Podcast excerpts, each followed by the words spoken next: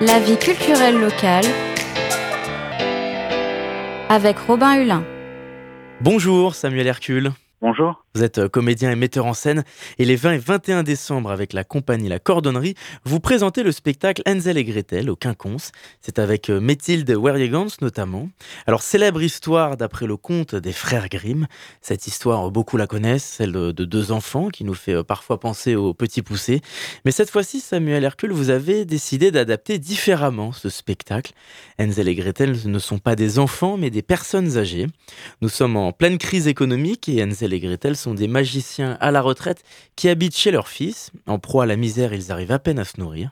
Et un jour, leur fils Jacob fait la rencontre d'une certaine Barbara.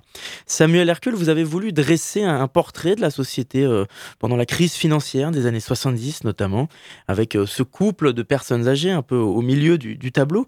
Déjà, quelle est l'intention de cette création?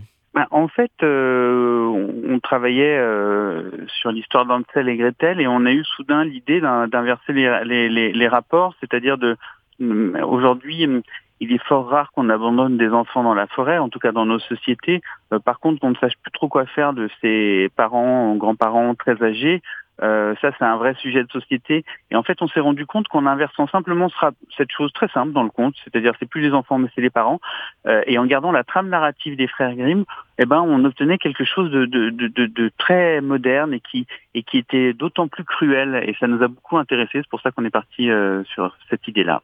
Parce que vous aviez le désir d'adapter et de réécrire cette histoire des frères Grimm à l'origine, ou bien il y avait euh, surtout un désir de faire une pièce sur la question des personnes âgées, de leur rôle, de leur place dans notre société, et c'est là qu'Ansel et Gretel est venu naturellement à vous. Comment est-ce que ça s'est passé? Euh, Nous, on travaille plutôt dans le sens où on, enfin, c'est des fois ça fait un peu des allers-retours, mais on, part des, matériaux, que ce soit des contes. Euh, euh, des romans, des mythes. On a beaucoup adapté. On a fait une adaptation de Blanche-Neige, une adaptation de Frankenstein, de Hamlet. Euh, donc on, travaille beaucoup autour des, grands mythes et des grandes histoires euh, de la littérature et du théâtre. Et donc et on essaye de voir ce qu'ils peuvent avoir à nous dire aujourd'hui et s'ils sont restés siècles et qui sont encore euh, euh, lus et joués aujourd'hui, c'est pas pour rien, c'est qu'ils ont une forme d'universalité. Et donc nous on recherche dans, dans, cette forme d'universalité comment ça pourrait un petit peu plus nous raconter le monde d'aujourd'hui et, aborder des thématiques qui sont plus proches euh, des problématiques du moment.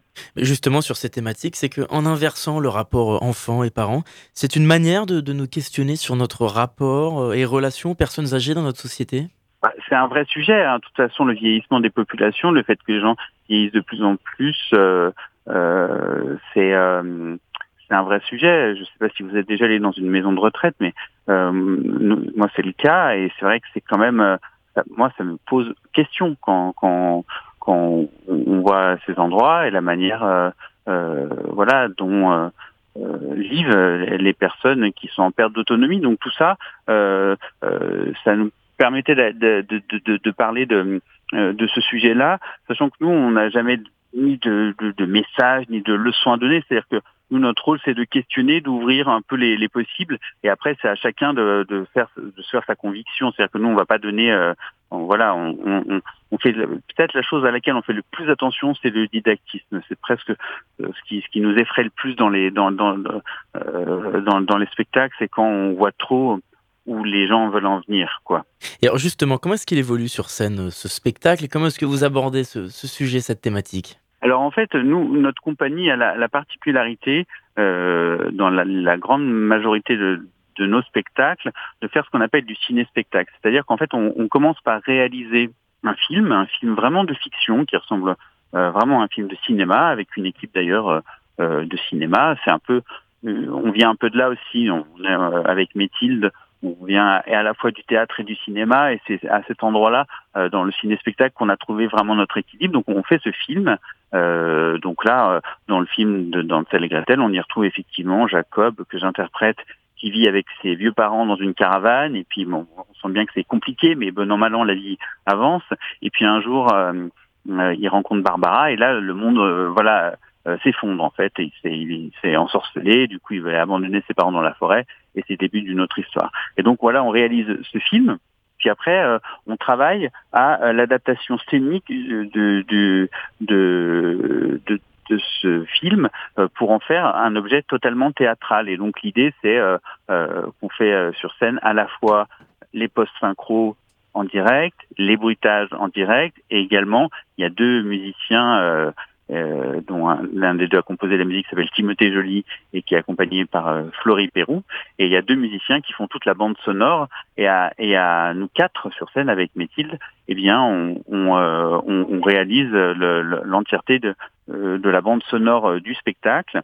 Et pour créer cet objet un peu hybride où on voit les choses se fabriquer, les choses se fabriquent sous les yeux des spectateurs.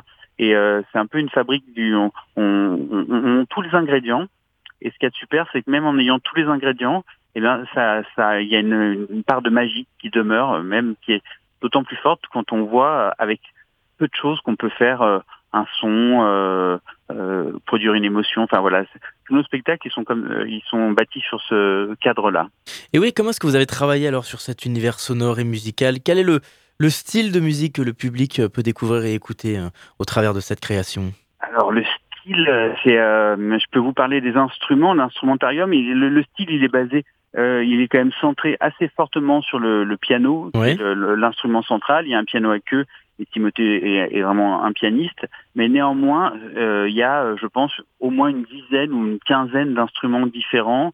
Euh, euh, et on joue tous les quatre d'ailleurs à, à, des moments. Il y a, il peut y avoir, euh, il y a de la contrebasse, il y a des cloches, euh, il y a du banjo-lélé, il y a euh, euh, des sortes de plusieurs sortes de mélodicas, dont un mélodica qui fait un peu un son de flûte. Il y a un, instrument qu'on a fabriqué aussi pour l'occasion, qui est fait avec des tubes de PVC, ça s'appelle un tubulum. C'est-à-dire le principe, c'est que c'est des tubes de PVC comme les tubes d'évacuation, qui font des, des, des longueurs différentes et qui, qui produisent des notes quand on tape dessus avec une raquette de ping-pong. Et ça, ça fait un peu toum, toum, toum, comme ça. Ça fait presque un peu comme un son de contrebasse. Euh, il y a de la batterie, il y, a, y a du tuba. Enfin, c'est un, un, sur ce spectacle, il y a vraiment un, un instrumentarium extrêmement euh, vaste, en, en, tout cas. Et pour revenir à l'écriture, est-ce qu'il y a de l'humour dans ce spectacle? Est-ce que c'est quelque chose que vous avez essayé d'intégrer? Ah oui, bien sûr. Mm. oui, c'est très important. C'est-à-dire que pour euh, euh, euh, des, enfin, dédramatiser des situations, il y a toujours un peu euh, euh, besoin d'humour. Et là, la situation, elle est un peu incongrue quand même. Déjà, deux, deux parents qui habitent chez leur fils, et puis après leur fils qui tombe, qui devient complètement mou parce qu'il est tombé, il a été ensorcelé, et donc il se met à faire n'importe quoi. donc l'histoire, même si elle a un fond un peu triste et tragique, et, mais elle est dans sa dans sa réalisation plutôt très drôle en tout cas. Alors, ce qui est intéressant, c'est que vous dites que c'était un théâtre de son, de musique, d'images et d'odeur également. Est-ce que ce dernier sens fait vraiment partie du spectacle? Oui, oui, oui. Alors, euh, bon, sans tout dévoiler, en tout cas, on a travaillé sur l'odorama. Et euh, il y a un moment clé dans le spectacle, un seul, hein, mais un moment clé où effectivement il y a une odeur qui, qui envahit le, euh, la salle. C'est très original, ça. Ouais, ouais, ouais. C'est très intéressant parce que c'est un, euh, c'est un sens un peu délaissé, l'odeur, je dirais. Euh, globalement, hein, bon, dans la restauration peut-être pas, mais en tout cas dans, euh, quand on va et or c'est euh, un grand vecteur d'émotion. Et donc en fait nous on a on, voilà on avait travaillé on a travaillé en fait sans se rendre compte on est il y a dans certains magasins et tout en fait euh, parfois l'odeur euh, un peu de, de, beurre, même s'il y, en a de moins en moins, mais il y a, il y a quelques années, on sentait beaucoup devant des boulangeries qui n'avaient pas l'air terrible, une odeur hyper alléchante, et ça en fait c'était des odeurs diffusées. Et c'est totalement euh, artificiel, oui, effectivement. Ouais, complètement, ouais. Et, et, du coup, on a travaillé avec les gens qui diffusaient ces odeurs pour pouvoir, mais le, le problème c'est que c'est il fallait trouver une solution pour le faire à la taille des salles, quoi. Et c'est vrai que euh, pour un effet qui dure quelques secondes, c'est beaucoup de travail, mais par contre, c'est vrai que c'est assez, euh, c'est assez bluffant. Et alors, le 20 décembre, vous proposez également une représentation en audio description. C'est en partenariat avec l'association Accès Culture. Est-ce que vous pouvez nous en dire plus? Alors, je peux vous en dire plus. Simplement, ce n'est pas du tout moi qui m'occupe de l'audio description, mais c'est très souvent le cas sur nos spectacles. Donc, en fait, le, le, le principe est qu'il y a quelqu'un de cette association qui vient voir notre spectacle avant, qui le filme, et puis qui prépare son euh, descriptif en fait et les personnes euh, malvoyantes euh, parfois, on peut organiser une visite tactile de la scène aussi pour qu'elles arrivent un petit peu à se, à se projeter euh, quelle est, quelle est l'installation scénique, comment c'est comment c'est fait, quoi. Et puis après, pendant la représentation, euh, euh, la, la, la, personne euh, qui s'occupe de la description diffuse dans un petit casque euh, un peu une euh, voilà des informations clés. Alors en essayant d'en dire le moins possible, parce que à la fois, faut pas être trop, ça c'est passé, c'est tout un équilibre à trouver, parce qu'il faut pas être trop intrusif pour que les, les, les, les, personnes quand même aient le son du spectacle et à la fois il faut en dire suffisamment pour qu'ils puissent suivre quand ce sont des éléments visuels qui, qui, qui, dicte la, la, la, narration. Donc voilà, c'est tout un, un, équilibre à trouver, mais c'est super que ça puisse exister. Nous, on, on le fait sur euh, beaucoup de nos spectacles. Et oui, cette visite tactile du décor d'Enzel et Gretel, ce sera le même jour, juste avant le, 20 décembre. Euh, désormais, Samuel Hercule, est-ce que vous avez euh, d'autres projets pour la suite en parallèle en ce moment? Ah bah oui, Hansel et Gretel, en fait, d'une certaine manière, va, va, va, fêter ses 10 ans euh, le, en, début euh, début février. Hein. donc euh, ça fait 10 ans qu'on l'a joué plus de 300 fois, un peu partout en France et un peu et à l'étranger. Enfin, c'est un spectacle qui aura énormément tourné et qui continue. c'est très joyeux pour nous à, à, à être, enfin très contemporain. Enfin, ça, on ne voit pas du tout qu'il a 10 ans, ce qui est beaucoup pour un spectacle en fait. Hein. Et puis euh, donc depuis 10 ans, on a fait de nombreux autres spectacles. on est une compagnie qui a un répertoire, donc en fait, on, on, on tant, que faire se peut, on, on, garde nos spectacles euh, euh, au répertoire. Donc par exemple cette saison, nous on aura joué cinq spectacles différents, voire six peut-être six spectacles différents. Donc là, on vient de créer un spectacle avec la promotion sortant de l'ENSAT, qui est l'école nationale de théâtre à Lyon. Et euh, là, dans quelques jours, euh, euh, après-demain exactement, on, jouera ce spectacle qui s'appelle 4,7% de liberté au ZEF à Marseille. Et ce spectacle après sera en tournée un peu partout. et puis on, reprendra aussi plusieurs de nos, de nos spectacles, dont un spectacle qu'on a joué il y a deux saisons au Mans, qui s'appelle Ne pas finir comme Roméo et Juliette. Et alors, est-ce qu'on peut suivre cette belle actualité sur le site de la compagnie La Cordonnerie, j'imagine? Absolument, c'est vraiment l'endroit où aller. Euh, donc, euh, lacordonnerie.com, il y a notre agenda, il y a tout, effectivement. Euh.